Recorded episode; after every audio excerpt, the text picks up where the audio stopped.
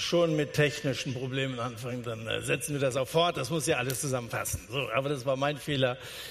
So, die kleine Motte kommt von einem Ausflug nach Hause und wie war's, will Mama Motte wissen. Cool, sagt sie. Jeder, der mich gesehen hat, hat geklatscht. Und äh, so muss sich Paulus etwa vorgekommen sein, ähm, als er in Jerusalem war. Jeder, der ihn gesehen hat, sah in ihm einen Schädling, eine, eine Motte sozusagen, die die feinen Kleider des Judentums zerfrisst. Tobi hat das gesagt, das war früher einer von ihnen und äh, jetzt hat er sich offensichtlich auf die andere Seite geschlagen und jetzt muss man ihn bekämpfen. Ähm, ähm, äh, das ist jetzt äh, wieder so eine Situation, die wir heute hier im Text vor uns haben, wo man ihm eine klatschen will, im wahrsten Sinne des Wortes. Und ich lese uns zunächst mal so den ersten Teil ähm, der Stelle, die ihr da oben lesen könnt. Oder ähm, also ihr müsst es selber aufschlagen, da ist nur die Stellenangabe.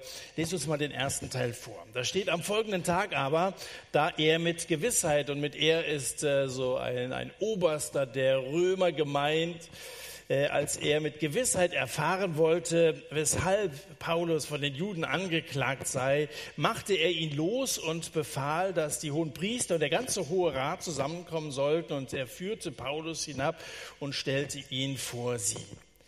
Paulus aber blickte den Hohen Rat fest an und sprach, ihr Brüder, ich bin mit allem guten Gewissen vor Gott gewandelt bis auf diesen Tag. Der hohe Priester Hananias aber befahl denen, die bei ihm standen, ihm auf den Mund zu schlagen. Klatsch. Da sprach Paulus zu ihm, Gott wird dich schlagen, du getünchte Wand. Du sitzt da, mich nach dem Gesetz richtend und gegen das Gesetz handelnd, befiehlst du mich zu schlagen? Die dabeistehenden aber sprachen, schmähst du den Hohenpriester Gottes? Und Paulus sprach, ich wusste nicht, Brüder, dass es der hohe Priester ist, denn es steht geschrieben, von dem Obersten des Volkes sollst du nicht schlecht reden. Nochmal, Paulus ist Jude und Paulus ist Pharisäer. Er hat einst in der ersten Liga gespielt. Ganz vorne war er mit dabei, ein angesehener Gelehrter, der bei einem angesehenen äh, äh, Professorvater gelernt hatte. Äh, er war genauso einer wie die, die ihm jetzt hier so gegenüber sitzen. Aber seitdem er Christ geworden ist, ist er geächtet, passt nicht mehr in das Bild eines Pharisäers. Man geht ihm also jetzt hier an den Kragen. Und es ist schwer, wenn wir jetzt mal auf unsere Situation kommen, konsequent sich als Christ zu bekennen, so ein Zeugnis zu sein, wie wir letzte Woche hatten, in der Gesellschaft, in der wir heute leben, wo, wo viele ähm, ohne Gott unterwegs sind oder eine völlig andere Ideologie vertreten. Es ist schwer in der heutigen Generation als Christ zu leben, ohne kritisiert zu werden. Und die Frage, die sich heute Abend stellt, ist, wie können wir trotz dieser Spannung innerlich entspannt bleiben? Dieser römische Kommandant von Jerusalem im 21. Kapitel, Vers 32 folgende, da betritt er zum ersten Mal die Bühne. Er versteht nichts von der jüdischen Religion, kommt ja aus einem völlig anderen Hintergrund, versteht deshalb auch nicht die ganze Aufregung um Paulus. Deshalb führt er ihn hier vor den Hohen Rat, dieses äh, wichtige Gremium der Juden, das war so die religiöse Elite. Er will einfach herausfinden, bei einer Verhandlung, da lässt sich das am besten raushören, was hat's mit diesem Fall auf sich. Und am Anfang sind alle Augen auf den Angeklagten, alle Augen auf Paulus gerichtet. Paulus seinerseits blickt von einem Auge des Gesetzes in das nächste. Und dann legt er los, ihr Männer und Brüder, ich habe mein Leben lang mit allem guten Gewissen vor Gott gelebt bis auf diesen Tag. Innerlich gelöst und äh, das trotz äußerer Anfeindung ist ein Mensch mit dem guten Gewissen. Einer, der sich nichts vorzuwerfen hat. Der weiß, das, was ich gemacht habe, das kann ich mit Gott und mit meiner Überzeugung äh, vereinbaren. Das sind beneidenswerte Leute, die ein gutes Gewissen haben. Paulus sagt, ich habe ein gutes Gewissen. Kannst du das von dir sagen? Du hast ein, ein reines Gewissen? Das, was, was dein Herz erfüllt, das ist richtig. Und äh, der Weg, den du gehst, der führt zu einem sicheren Ziel, von dem du überzeugt bist, dass dieses Ziel von Gott gesteckt ist. Lebst du auf einer geraden Straße und hast du ein gutes Gewissen. Benjamin Franklin hat gesagt, ein gutes Gewissen ist ein ständiges Weihnachten. Das Gewissen ist so ein innerer Klingelton, der dann Alarm schlägt, wenn wir was verkehrt machen. Nicht, dass das Gewissen an sich der Maßstab wäre. Der gibt nicht an, was richtig oder falsch ist. So ein Gewissen kann auch abgestumpft sein. Ein Gewissen lässt sich auch verbiegen und so. Ein Krimineller zum Beispiel hat ein schlechtes Gewissen, wenn er die Wahrheit über einen seiner Komplizen sagt, während ein Christ ein schlechtes Gewissen hat, wenn er die Unwahrheit über einen seiner Freunde sagt. Also das ist genau das Gegenteil. Beide haben schlechtes Gewissen. Das Gewissen an sich ist nicht der Maßstab. Die Stimme des Gewissens muss nicht die Stimme Gottes sein. Die letzte moralische Instanz ist Gott selbst. Nicht unser Gewissen, das von der Umwelt geprägt ist, das von der Gesellschaft, von der Erziehung, zum Teil auch von unserem Glauben geprägt ist. Als Paulus sich gegen die Vorwürfe der Korinther wehren musste, da schreibt er ihnen Folgendes. Das ist also der erste Punkt, den ich euch mitgeben will. Sei moralisch sauber. Lebt mit diesem guten Gewissen so, wie Paulus mit einem guten Gewissen gelebt hat. Einmal musste er sich also vor den Korinthern äh, rechtfertigen und da hat er gesagt, mir aber ist es das Geringste, dass ich von euch oder von einem menschlichen Gerichtstag beurteilt werde. Ich beurteile mich aber selbst nicht. Ich bin mir keiner Schuld bewusst, aber dadurch bin ich nicht gerechtfertigt. Der mich beurteilt, ist der Herr. Das ist es. Wesentlich ist, was Gott über dein und über mein Leben denkt. Das ist im Grunde genommen so wie äh, bei, einem Computer. Äh, das Gerät an sich, wenn du daran arbeitest oder daran spielst oder so, das entscheidet nicht, äh, was dabei herauskommt, sondern es ist die Software das, was du aufgespielt hast, das, das entscheidet über das Ergebnis. Und die Software für ein gutes Gewissen soll das Wort Gottes sein, nicht die Gesellschaft oder sonst irgendwas. Denn das Wort Gottes, so steht es in Hebräer Kapitel 4, ist der Richter der Gedanken und Gesinnungen des, des Herzens. Ich möchte diese, diese Software, deswegen predigen wir hier das Wort Gottes, deswegen kommen so viele, um das zu hören, weil, weil viele von euch das als Maßstab in ihrem Leben äh, angenommen haben oder annehmen wollen.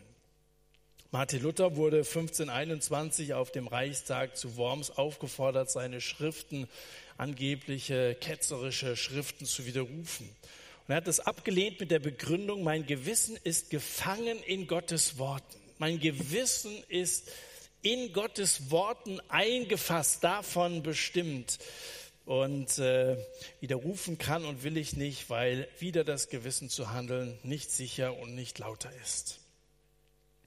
Wenn du nach Gottes Maßstab lebst, dann verhindert das keine Kritik. Also die kann trotzdem kommen.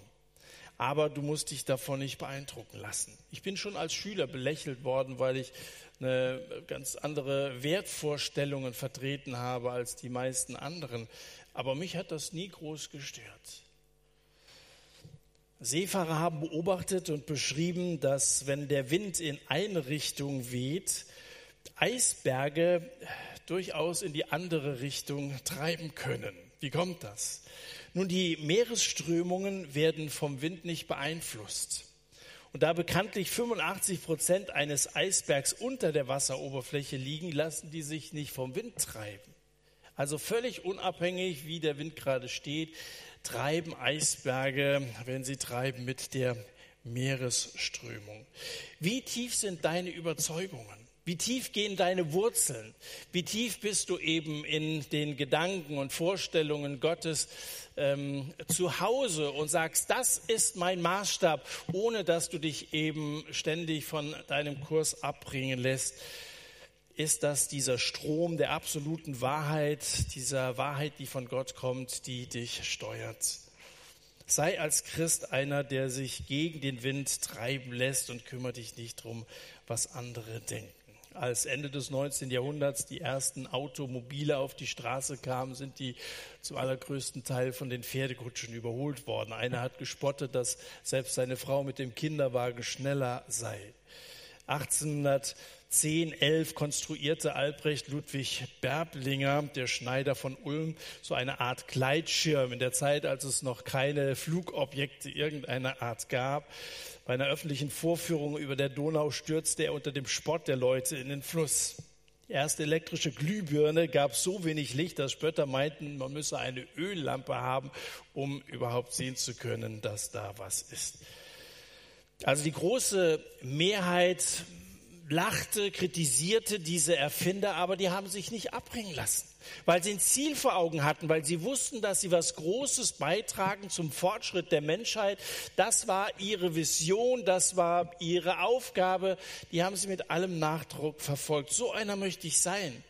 Es geht uns ja nicht anders. Paulus ging es nicht anders. Der hatte ein Ziel, er wurde kritisiert und natürlich, wenn wir wenn wir verletzlich sind und wenn wir, also jeder, der irgendwie mir quer kommt, beeinflusst mein, meinen Kurs, äh, da fühlt man sich nicht wohl, wenn man, wenn man von anderen angegriffen wird.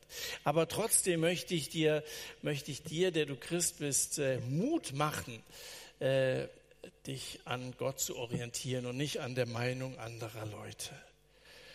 Paulus hatte sich bekehrt Ihm sind seine Sünden vergeben worden. Jeder, der Christ geworden ist, der lebt mit einem reinen Gewissen, ist ein Kind Gottes, ist bei, bei Gott zu Hause, hat Tiefgang in seinem Leben und deswegen lassen wir uns so wie Paulus nicht vom Wind der öffentlichen Meinung steuern. Was interessieren Umfragen? Was interessieren Mehrheiten? Viel wichtiger ist ein gutes Gewissen wegen eines moralisch sauberen Lebens. Du kannst es eh nicht jedem recht machen. Ich war in Wangen im Allgäu, wo mir vor einem Gasthaus äh, der Eselsbrunnen aufgefallen ist. Fünf Gruppen von schön gemachten Skulpturen und äh, diese fünf Gruppen erzählen die Geschichte von einem Bauern, seinem Sohn und einem Esel, die alle drei nebeneinander her zum Markt gehen. Unterwegs äh, treffen sie schlaue Zeitgenossen, die so alle ihre Ratschläge auf Lager haben. Zuerst macht man sich über den Bauern und den Jungen lustig, weil sie den Esel nicht als Reittier benutzen. Da habt ihr schon Esel, warum benutzt er ihn dann nicht als Reittier? Als dann der Sohn reitet, kriegt der was zu hören, weil er er den armen Vater laufen lässt. Vater und Sohn tauschen also die Plätze mit dem Erfolg, dass der Vater diesmal diese Vorwürfe einstecken muss, äh, weil, weil er den armen Jungen diesen Fußmarsch machen lässt. Er macht sich da bequem. Dann als beide auf dem Esel reiten, kreuzen einige Tierfreunde ihren Weg äh, weil sie natürlich der Auffassung sind, der, arme, der arme Esel ist überlastet und so, was ganz am Ende dazu führt, dass Vater und Sohn unter dem Gelächter aller den Esel zum Markt tragen. Und auf einem Schild ist dann erklärend zu lesen, allen Menschen recht getan ist eine Kunst, die niemand kann. Also mir, mir gefällt diese Geschichte, fand das äh, sehr schön dargestellt und dieser Spruch ist so wahr. Allen Menschen recht getan ist eine Kunst, die niemand kann. Du wirst es nicht jedem recht machen können, versuch es gar nicht erst. Und es ist nicht nur eine Kunst, die niemand kann, es ist auch ein Konformismus, der äh, niemanden beeindruckt. Wenn wir, wenn wir so stromlinienförmig, konform wie andere leben, wir fallen ja gar nicht groß auf. Und äh, ich weiß nicht, ob du so jemand sein willst, der möglichst unauffällig, natürlich vorhin Gruppenfoto, einige hätten sich am liebsten ganz an den Rand ver, verdrückt, da willst du nicht auffallen. Aber als Christ fällst du nun mal auf und das ist schon auch eine der Eigenschaften, die wir haben, dass wir anders sind in dieser Welt, dass wir den Unterschied machen, dass wir in der dunklen Welt leuchten als Christen, wenn wir Jesus in unserem Herzen haben. Ich glaube, wir sind viel zu angepasst. Der Berliner Pfarrer Alexander Gard hat diese Woche einen, einen provokanten Text gepostet, der hat mir gut gefallen. Linksliberal schreibt er, alternativ, progressiv, ist so schrecklich richtig, so normal, so langweilig, so wenig verstörend, so, so trivial, so abgedroschen, so unaufgeregt. Mainstream halt, selbst in der Kirche, sagt er. Daher, konservativ ist der neue Punk. Oder schock deine Eltern, geh in die Kirche. Bring deine Lehrer ins Grübeln, sag, dass du an Gott glaubst. Befremde deine Freunde, bekenn dich zu Christus. Erschrick deinen Pfarrer, sag ihm, dass du dich bekehrt hast. Es lebe der neue Punk. Zitat Ende. Oh ja, ich stimme dem zu. Sei doch anders. Ist doch wurscht, was die anderen denken. Wir sind Christen, wir sind von Jesus veränderte Menschen und äh, dieser links geprägten Gesellschaft, wo alle, das ist ja nun auch nicht wirkliche Freiheit und schon gar nicht Meinungsfreiheit, die da politisch vertreten wird, da möchte ich im positiven Sinne konservativ sein und mich auf die Werte des Wortes Gottes gegen jede Mainstream äh, gründen und sagen, das ist nach meiner Überzeugung die Wahrheit, weil sich die Wahrheit in Jesus mir persönlich geoffenbart hat. Dem will ich folgen, dem will ich treu sein, koste es, was es wolle. Riskier doch mal kritisiert zu werden, könnte ein höchst interessantes Gespräch dabei herauskommen. Lieber angefasst und belächelt, aber mit einem guten Gewissen, als angepasst, wenig verstörend und abgedroschen. Punks provozieren durch ihr Äußeres Paulus provoziert durch seine Äußerungen und äh, provoziert durch sein gutes Gewissen. Der hohe Priester will Paulus auf den Mund schlagen, was gegen das Gesetz ist. Paulus beschimpft daraufhin den hohen Priester, was ebenfalls gegen das Gesetz ist. Emotionen krochen hoch. Aber es kommt noch besser und jetzt lese ich uns mal den zweiten Teil des Textes vor. Ab Vers 6 heißt es, da aber Paulus wusste, dass der eine Teil von den Sadduzäern, der andere aber von den Pharisäern war, rief er in den Hohen Rat, ihr Brüder, ich bin Pharisäer. Und ähm, wegen der Hoffnung der Auferstehung der Toten werde ich gerichtet. Als aber dies gesagt hatte, entstand ein Zwiespalt unter den Pharisäern und den Sadduzäern und die Menge teilte sich, denn die Sadduzäer sagen, es gebe keine Auferstehung, noch Engel, noch Geist, die Pharisäer aber bekennen beides. Entstand, es entstand aber ein großes Geschrei und einige der Schriftgelehrten von der Partei der Pharisäer standen auf, stritten und sagten, wir finden an diesem Menschen nichts Böses. Wenn aber ein Geist oder ein Engel zu ihm geredet hat, als aber ein großer Zwiespalt entstand, äh, fürchtete der oberste Paulus möchte von ihnen zerrissen werden und befahl, dass die Truppen hinabgingen und ihn aus der Mitte wegrissen und in das Lager führten. Der zweite Punkt, den ich euch mitgeben will, wie kannst du so ein Stück weit äh, entspannt bleiben und wie kannst du gelassen sein? Der äh, zweite Punkt, waren wir hier noch gar nicht, habt ihr das alles gar nicht gesehen? Schon? Jetzt ist rückwärts, aber ich drücke vorwärts. Dann mache ich jetzt mal wieder rückwärts. Ja, durch Wiederholung lernt man, ja. So, das haben wir alles so. Zweiter Punkt ist, sei theologisch klar. Ich wünschte, dass, dass wir Leute sind, die sich ihrer Sache sicher sind. Das gute Gewissen ist eine Sache, dass wir, dass wir schon ein Stück weit auch von vom Heiligen Geist klargemacht bekommen, was richtig und was falsch ist. Aber ich wünschte, dass ihr eine gute theologische Grundlage von hier, noch viel mehr aus euren Gemeinden, wo ihr auch immer zu Hause seid, ihr findet bibeltreue Gemeinden bei euch zu Hause. Und wenn der Satt jetzt nächste Woche vorbei ist, spätestens dann, aber ich hoffe, dass es schon viel früher der Fall gewesen ist, sucht euch eine Gruppe von Christen, die auf der Grundlage der Bibel ihren Glauben miteinander teilen, die auch das Wort Gottes auslegen, auf unser Leben anwenden, die miteinander beten, wo du dich jemandem mitteilen kannst, der dich kennt, Stück weit auch Rechenschaft ablegen kannst über deinen Glauben. Das ist, das ist Gott so wichtig, Gemeinde. Paulus hat keinen Zweifel daran, dass Jesus von den Toten auferstanden ist. Er war ihm persönlich vor Damaskus begegnet und er hat seine Hilfe seitdem sehr oft erfahren. Und Paulus bringt hier etwas ins Spiel, ein bisschen geschickt, weil er genau weiß, die einen glauben gar nicht an die Auferstehung, die Pharisäer glauben das sehr wohl.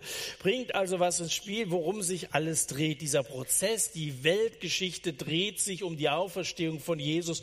Dein und mein Leben dreht sich um nichts anderes als um die Frage, ob Jesus wirklich lebt, ob er vom Tod auferstanden ist, ob er gestorben gestorben ist wie jeder andere und verwest ist. Und äh, wahrscheinlich würde heute niemand mehr über Jesus reden oder ob er der ist, von dem die Apostel, die ihn ja hinterher getroffen haben, überall gepredigt haben, Jesus lebt, das Auferstanden ist uns begegnet. Wenn Jesus Christus noch im Grab ist, wenn er nicht mehr ist als eine Handvoll Staub und Knochen irgendwo in Israels Boden, dann kann sich der christliche Glaube gleich mitbeerdigen lassen. Aber wenn Jesus auferstanden ist, wenn Ostern stimmt, Jesus nach drei Tagen lebend aus dem Grab herausgekommen ist, dann hat er Macht über den Tod. Dann hat das etwas mit dir und mit mir zu tun. Dann geht uns alle die Botschaft von Jesus etwas an. Glaubst du, dass Jesus damals, dass der Leichnam gestohlen wurde? Nun, wer hätte, jetzt geht es schon wieder rückwärts. Ich, also ich wechsle jetzt hier, die, ach, ich halte das Ding falsch rum. Das erklärt's. Ja. So, wer hätte denn gewollt haben können, äh, ja, ihr könnt auch rufen, falsch rum oder so, seht das doch. Wer hätte das gewollt haben können, dass, dass der Leichnam verschwindet? Ähm, seine Gegner etwa? Also die, die hohen Priester und die äh, Pharisäer und die Schriftgelehrten, die hatten sich ja 25 Jahre Tag und Nacht, 25 Jahre zuvor Tag und Nacht äh, den Kopf darüber zerbrochen, wie sie ihn in das Grab reinbringen sollten. Die hätten den doch nicht wieder rauf, rausgeholt. Und äh, selbst wenn sie das gemacht hätten, aus welchem Grund auch immer, äh, dann hätten sie ja jetzt Gelegenheit gehabt, wo Paulus da steht und eben behauptet, Jesus auferstanden, ihm das Gegenteil äh, zu beweisen und ihn mit den Fakten zu konfrontieren. Aber diese Fakten gab es nicht und die hat es nie gegeben. Auch in der Zeit damals, die ja sich an die Ereignisse von Jesus angeschlossen haben. Nicht? Aber vielleicht waren es ja seine Freunde, nun nochmal, die Jünger durchzogen den ganzen Mittelmeerraum und predigten hochmotiviert, dass Gott Jesus von den Toten auferweckte. Hätten die wirklich Folter, hätten die Martyrium riskiert, wenn sie gewusst gehabt hätten, dass Jesus gar nicht auferstanden ist. Manchmal sind Menschen bereit, für ihre Überzeugung zu sterben. Äh, viele Fanatiker äh, haben ihr Leben riskiert oder sogar geopfert. Aber niemand wäre doch bereit, für eine Sache zu sterben, von der er genau weiß, dass sie falsch ist. Man lügt doch, um aus Schwierigkeiten rauszukommen und nicht sich in Schwierigkeiten zu bringen.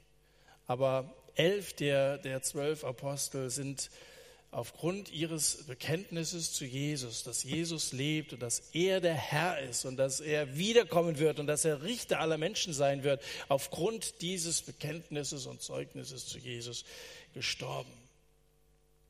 Und selbst wenn die Jünger es gewollt hätten, die hohen Priester hatten das Grab versiegelt, von den römischen Soldaten bewachen lassen, sicherer ging es gar nicht. Also die biblische Botschaft beruht auf Tatsachen. Die Theologie des Sterbens von Jesus und damit seines Sieges über den Tod, das, was das Christentum im Kern ausmacht, das ist historisch nachweisbar. Und wenn du überzeugt bist von der Wahrheit des Evangeliums, dann mach's doch wie Paulus und dann verbreite diese gute Botschaft und sag's weiter. Sei einer so, wie wir das jetzt hier sechs Monate lang gemacht haben, die darüber reden, ob in so einem größeren Rahmen oder im persönlichen Gespräch, völlig zweitrangig, ob du darüber schreibst oder davon singst oder ob du jemanden einlädst zu Veranstaltungen, von, wo von Jesus gesprochen wird. Sei einer, der sich mit auch in, diese, in dieses Unternehmen Gottes, in diese Mission einbinden lässt. Der Handballer Stefan Kretschmer, kannst du als deutsche Handballlegende bezeichnen, der hat im Januar in einem Interview gesagt, ich würde mir wünschen, dass die Menschen sich mehr zutrauen, ihre Meinung häufiger zu sagen. Das macht Demokratie aus, belebt unsere Gesellschaft und ich würde mir wünschen, dass dann nicht gleich 100 Schlaumeier mit der Keule kommen, draufhauen und sofort wieder Meinungen per se äh, verurteilen. Ersterem Appell schließe ich mich an. Wir haben nicht alle die gleiche Meinung, hoffentlich nicht. Und äh, es gehört oft ein bisschen Mut dazu, seine Überzeugung zu artikulieren. Aber gerade wir als Christen sind aufgefordert, sagt es, sprecht es aus. Ihr sollt meine Zeugen sein. Machet alle zu Jüngern. So hat uns Jesus äh, den Auftrag hinterlassen. Also diesem ersten Appell schließen wir. Letzteres muss man riskieren. Und äh, an Jesus scheiden sich die Geister. Das zeigt sich hier in diesem Text auch. Guckt ihr in Vers 7 nochmal an. Als er dies gesagt hatte, entstand ein Zwiespalt und die Menge teilte sich. Vers 10 nochmal. Es stand ein großer, entstand ein großer Zwiespalt. Das Evangelium polarisiert. Das ist so. Es teilt Menschen in zwei Blöcke ein. Vielleicht positionieren sich deswegen viele von uns nicht, weil sie dann eben auf einer Seite stehen und äh, andere dem gegenüberstehen und bestenfalls alles blöd finden, was du nach so einem Bekenntnis dann sagen wirst. Du hast dich festgelegt. Es kann sein, dass dass dir das große Schwierigkeiten macht. Riskier es trotzdem. Wir brauchen mutige und wir brauchen mündige Christen. Jesus ist nicht gekommen, um alles zu vereinen, sondern um das Richtige vom Falschen zu trennen, Wahrheit von Irrtum zu trennen, Licht von Dunkelheit zu, zu trennen. Paulus ist jedenfalls mehr daran interessiert, wie Gott ihn beurteilt, als der Hohe Rat. Darum geht's doch wie, wie Gott über dein Leben und über dein Bekenntnis, über deinen Dienst denkt. Als einer, der sich theologisch klar positioniert, hat das Zeugnis von Paulus ganz große Kraft. Überhaupt ist keiner so gut geeignet, vor diesen Leuten ein Zeugnis abzulegen wie Paulus, weil er einer von ihnen gewesen ist. Er, er bekennt sich hier als ein Pharisäer. Hab dieselbe Ausbildung genossen wie ihr. Das heißt, er weiß, wie diese Leute denken. Der weiß, worüber die sich unterhalten. Er kennt die Pharisäer durch und durch. Ich weiß nicht, äh, welche Gruppe von, von Menschen dir am meisten ähnelt, welche Gruppe von Menschen du am besten kennst, aber das ist genau die Clique oder meinetwegen Kommilitonen, die, die alle mathematisch denken oder was auch immer du studierst oder so, die ähnlich geartet sind wie du. Du bist der geeignete Missionar für die, die dir am ähnlichsten sind.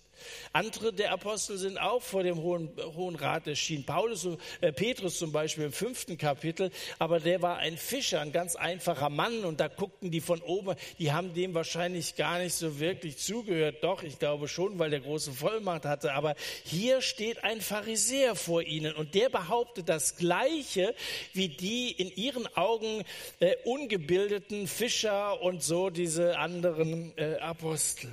Und das kann man nicht einfach so abtun, das muss man ernst nehmen, damit muss man sich auseinandersetzen. Dass einige am Ende Paulus sogar verteidigen, das zeigt ja, dass sein Zeugnis den einen oder anderen zumindest zum Nachdenken gebracht haben dürfte. Also wer sind deine alten Partei oder sonstigen Genossen? Wo kannst du Zeugnis geben? Wem kannst du erzählen, was Jesus aus deinem Leben gemacht hat? Deiner Familie, deinen Freunden? Wer ist diese, diese Gruppe derer, die dir ähnlich sind, die dich gut kennen, wo du einer von ihnen bist und doch irgendwie anders? Ich lese uns noch den letzten Vers aus dem Abschnitt vor, den elften Vers, da steht, in der folgenden Nacht aber stand der Herr bei ihm und sprach, sei guten Mutes, denn wie du meine Sache in Jerusalem bezeugt hast, so musst du sie auch in Rom bezeugen. Der letzte Punkt, den ich euch mitgeben will, ist, äh, sei guten Mutes. Ähm, sei moralisch äh, sauber, sei theologisch klar und sei guten Mutes. Die Nacht kommt für Paulus einer Verhandlungspause gleich, in der sich sein Verteidiger zu ihm beugt und ihm zuflüstert, keine Angst, sei guten Mutes. Sein Verteidiger, sein Anwalt ist Jesus in Person. Und Gott ist uns nie näher, als wenn wir leiden. nie näher, als wenn wir gehorsam sind und wenn wir seinen Willen tun. Und äh, er stellt sich zu seinen Leuten, die als äh, Boten von Jesus äh, unterwegs sind, den Mut haben, vom Evangelium zu sprechen. Ein gutes Gewissen ist wie Weihnachten. Theologische Klarheit haben wir mit Ostern in Verbindung gebracht. Das hier aber ist wie Weihnachten und Ostern zusammen ob du aufgrund deines Glaubens kritisiert wirst oder vielleicht selber sogar zu den Kritikern gehörst. Ich kenne euch ja nicht im Einzelnen, ob du es glaubst oder nicht, was wir von Jesus erzählen. Diese Erfahrung hier wünsche ich dir am allermeisten, dass Gott selbst in der Stille zu dir kommt, dass du Gott persönlich begegnest. Dieser Trost und diese Nähe, diese Ermutigung, die von ihm als Gott ausgeht, das wird dich wissen lassen, dass das alles real ist, dass das wahr ist, von dem wir reden, dass das nicht nur ein Buch ist wie jedes andere, sondern dass sich Gott mitteilt und dass dieser Gott lebendig ist und dass er, dass er erfahrbar ist. Niemand wird dich vom Gegenteil überzeugen können, wenn du einmal in diese vertraute Nähe des Herrn gekommen bist. Ich will nicht nur appellieren, dass wir äh, uns mit der Bibel auseinandersetzen. Das wünschte ich mir sehr, dass wir eine theologisch klare Position haben. Ich wünschte mir sehr, dass wir so leben, einen, einen anderen, wirklich reinen, geheiligten Lebensstil vor Gott führen. Dieser erste Punkt mit dem guten Gewissen. Aber am meisten wünsche ich dir das, dass du in dieser vertrauten, äh, engen Gemeinschaft mit Gott in der Stille, das war ein Gefängnis, wo, wo, wo, wo man sagen könnte, das war jetzt keine große Gefühlsduselei, in die sich Paulus da begeben hätte, sondern ich glaube, es ging ihm wirklich schlecht. Da kommt Jesus und richtet ihn auf. Ich kann mir vorstellen, dass Paulus in jener Nacht viel zu aufgewühlt gewesen ist, um schlafen zu können. Und er wird sich Gedanken über die Verhandlungen gemacht haben. Hätte er den hohen Priester nicht so anfahren können? War das, war das Christus gemäß? Und äh, sein Schachzug, den jüdischen Rat zu spalten, Pharisäer und Sadduzäer gegeneinander aufzubringen. Lies mal Kapitel 24, 21, da scheint er einzusehen und zu bekennen, dass er mit diesem Vorgehen falsch gehandelt hat. Hat er, hat er, ist er ein schlechtes Zeugnis gewesen? Hat er Jesus Unehre gemacht bei dieser Verhandlung? Aber da kommt der Herr selbst und dann steht er neben ihm und ruft nicht irgendwie aus dem Himmel oder erscheint ihm in einer Vision oder sendet einen Engel als Boten mit dieser Botschaft. Er selbst kommt ins Gefängnis, steht seinem niedergeschlagenen Diener bei, sei guten Mutes. Der ehrlichen Begegnung mit Jesus, dem Retter selbst, vergeht das schlechte Gewissen, da kommst du klar. Der Kerker der Verurteilung verwandelt sich in einen hellen Saal der Gnade und Gewissheit. Glaube, dass dieses dunkle, kalte, feuchte Loch auf einmal ein Stück weit dem Himmel gleich wurde, weil er, Jesus selber, da war. Da, wo Jesus ist, das ist herrlich. Und das hat Paulus Mut gemacht. Und deswegen wünsche ich dir diese Begegnungen mit Jesus äh, persönlich. Vielleicht erlebst du gerade so eine Zeit, wo du völlig entmutigt bist, wo du niedergeschlagen bist. Vielleicht hast du hast irgendwelche bösen Vorahnungen, Abi geschafft, aber weißt nicht, ob du jetzt die nächste Stufe schaffen wirst, weißt vielleicht gar nicht, was du machen sollst. Gehst so ein bisschen ängstlich in die Zukunft. Vielleicht bist du deswegen ein bisschen niedergeschlagen, weil du dich in einer bestimmten Situation zu Jesus bekennen hättest sollen und du hast versagt. Vielleicht geht dir das so durch den Kopf, wenn du das hier hörst, so entschieden, stell dich zu Jesus und so und sagst, es passt nicht zu meinem bisherigen Leben und ich ich habe es mir oft genug vorgenommen und ich weiß nicht, wie ich es hinkriegen soll. Dann hör auf das, weil es der Herr sagt, diese einfühlsame, liebevolle Stimme voller Anteilnahme, voller Mitgefühl.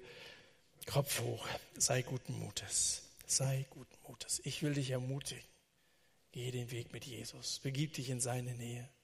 Lass dich aufrichten und mach weiter. So wie du es in Jerusalem gemacht hast, so soll es, so soll es auch in Rom sein. Der Text von heute Abend fing mit den Worten an am folgenden Tag, aber und dann kam diese Verhandlung.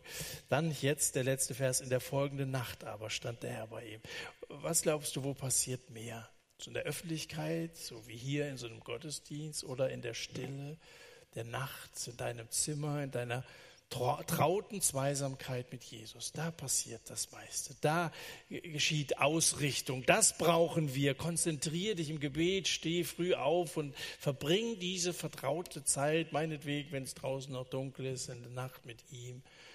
Und lass dir das sagen, sei guten Mutes. Ich fasse nochmal die drei Punkte zusammen. Der erste Punkt, sei moralisch sauber. Lass dir deine Sünden bekennen. Wenn du sagst, so mit der Moral und so weiter, und ich, einerseits sehe ich das ein, aber ich krieg's nicht hin, dann komm zu Jesus.